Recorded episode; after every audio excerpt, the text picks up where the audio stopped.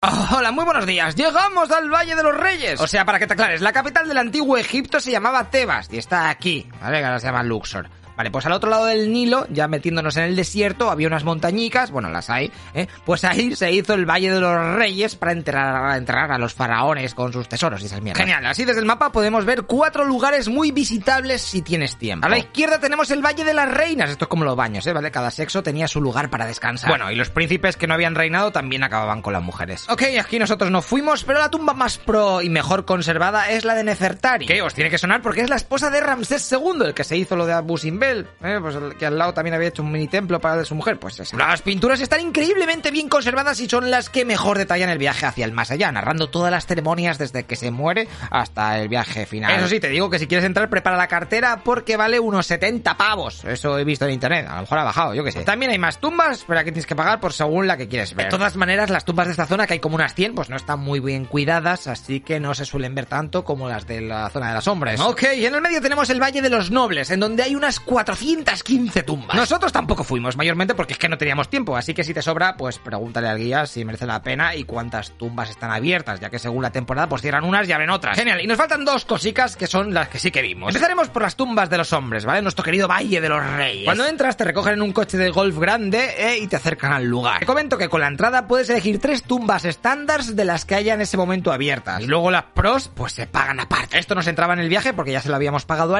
pero para que os hagáis una idea, te cuesta entrar unos 11 euros y luego si quieres ver, pues, la tumba de Tutankamón, pues otros 20 euros.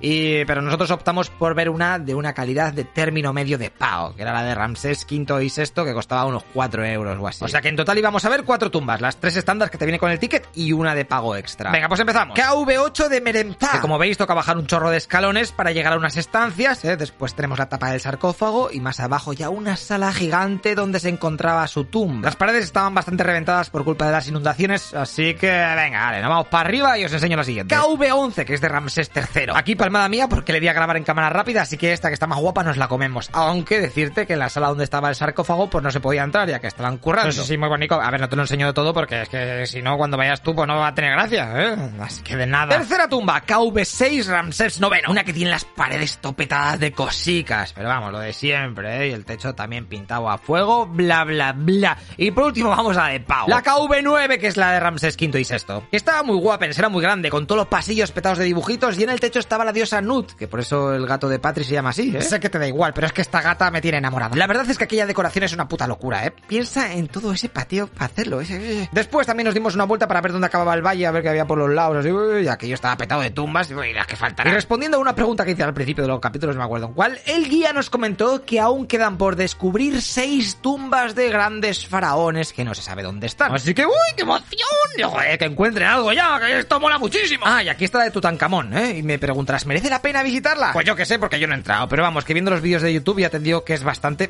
sin más. Lo único guapens es que han dejado allí la momia del chaval y las paredes, pues, de esa sala justamente sí que molan. Es más para que digas que has estado en la tumba de Tutankamón que otra cosa, porque esto pequeñica. Ya te digo que las otras, eh, pues las otras tumbas pues están más guapas. Por último, comentarte esta tumba, que no entramos porque estaba cerrada, pero es la más grande de todo el valle y es la dedicada a los hijos de Ramsés II. Y como puedes ver en el mapa, es una jodida locura. De momento se han descubierto 121 salas, pero se espera que puedan llegar a ser 150, ¿eh? Y ahí continúan dándole al cincel para descubrir movidas. Es que yo, es que yo quiero ser de esta gente que descubre tesoros. Es que yo no sé qué hago aquí haciendo vídeos, ¿eh? La verdad. Llámame Indiana Jones. Venga, y aquí podría comentarte mil trillones de curiosidades más y de misterios ocultos como la KV55. Oye, espera, una cosa, estoy diciendo siempre KV. Eso de KV es Kings Valley, ¿vale? Y el número, pues el número de para tener las marcaígas, ¿vale? Que sea más fácil de identificarla. Vale, pues decirte que en la 55 ahí encontraron al faraón Akenatón, ¿eh? De aquel que se volvió loco y creó una ciudad, bueno, y que cuando se murió, pues le enterraron allí, pero su hijo Tuancamón dijo que no, que no, y se lo trajo de vuelta y lo puso. Ok, llegamos al último sitio que os he comentado antes, el templo funerario de Hatshepsut, como se diga, coño, que nunca me sale el nombre. Que decirte que parece más de lo que es. Desde lejos crees que eso es la hostia de grande y cuando te acercas pues es normal. A ver, es grande, ¿sabes? Pero comparado con otras cosas que hemos visto aquí en Egipto, pues dices... Me puse a decirte que Hatshepsut, esta, ¿eh? ¿Vale? Era la esposa del faraón Tutmosis II. Y cuando este se muere, va la tía y se proclama ella misma faraona. Algo que no podía ser porque era mujer. Así que cuando esta la palmó, vinieron a este templo que ella había construido y lo medio destrozaron en represalia. Pero bueno, que aún se conserva bastante bien y hay grabados originales en color y todo. Y luego ya con el paso de los años llegaron los cristianos y lo convirtieron en un convento porque dijeron, mira, vamos a hacer cosas aquí. Vale, y ahora viene una historia de mal rollo, porque una segunda curiosidad curiosidad es que en este lugar se llevó a cabo la masacre de Luxor de 1997, en donde seis terroristas islámicos se hicieron pasar por guardias, así que tras cargarse a la seguridad de allí, fueron a por los turistas que se habían refugiado dentro. Y ahí, pues, no hubo piedad. 45 minutos duró la matanza y mataron a 58 turistas y 4 egipcios. Además de que los asesinos se pusieron a mutilar a las mujeres con machete, bueno, todo muy gore, matando a niños y de todo. Después secuestraron un autobús hasta que se encontraron con un control policial. Allí hubo un tiroteo, pero consiguieron escapar y refugiarse en una cueva donde supuestamente pues se suicidaron juntos. Vale, pues muy bonito. Y de allí nos vamos a visitar otro templo, el de Ramsés III, que está al ladito. Y como ya tienes que estar hasta el pito de ver cosas, pues te comento un par de cosas guapas. Mira, ¿ves esos jeroglíficos tobestias marcados en la pared? O sea, que están como muy profundos. Bueno, pues eso lo hizo el faraón para que no le pasase lo mismo que le habían hecho a Hatshepsut, la chica esta. O sea, que luego viniese alguien y le borrasen todas las cosas que habían escrito de él diciendo que era la hostia, ¿eh? Por lo que eso, lo mandó hacer muchísimo más profundo, así en el futuro si venía alguien toca pelotas, pues tendría que reventar muchísimo más muro y va a ser mucho más pateo, a lo mejor se iba a cansar antes, bla, bla, bla. Es una especie de antitípex. Mira, y aquí vemos a soldados egipcios trayendo ofrendas al faraón después de una guerra. Estos traen manos, lo que es lo mismo, le cortaban una mano a los enemigos que habían quedado vivos. esto venía al pelo para contar mejor los supervivientes. Y los de abajo están dándole penes. es que les cortaban el miembro a los muertos, ¿vale?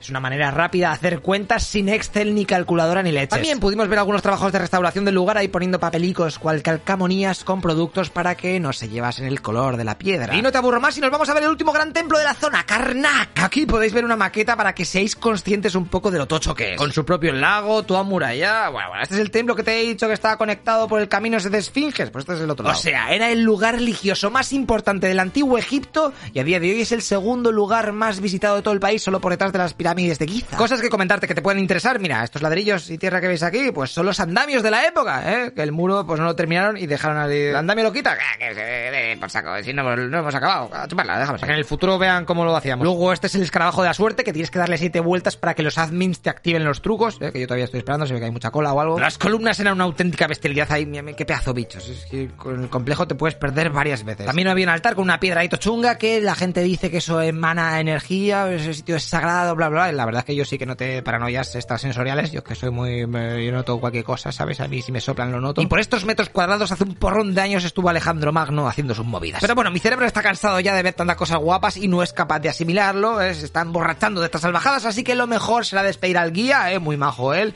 y que nos deja de hecho en un restaurante para comer algo. De primero sopita, sin más. Luego pan con cosas, que no me acuerdo el nombre, soy el mejor haciendo videoblogs, lo sé. Eh, esto estaba bueno un poquito al principio, pero luego ya te aburrías del sabor. Y por último, como no, kofta, pollo y carne random con arroz, eso pues no podía faltar. Mira que teníamos hambre, ¿eh? pero acabamos hasta el pito, aquello era comida y no podíamos con el alma. Comentarte que las vistas que tenía este bar de mala muerte, pues estaba delante justamente del templo de Luxor. Poca broma. Y lo siento, no sabemos lo que costó porque ya estaba incluido en lo que le dimos a Lee. O sea que arreglado, un pateo menos. Cuando terminamos de comer abajo estaba esperándonos una furgoneta para llevarnos a nuestro nuevo destino que estaba a tomar por culo. O lo que es lo mismo, ahora sí nos vamos a pegar dos días de vacaciones porque nos vamos a ir a Hurgada, que está en el Mar Rojo, ¿eh?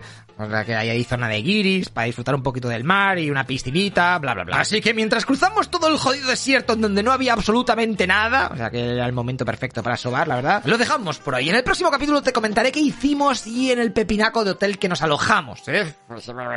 Venga, Dios, hasta luego, loco pixas.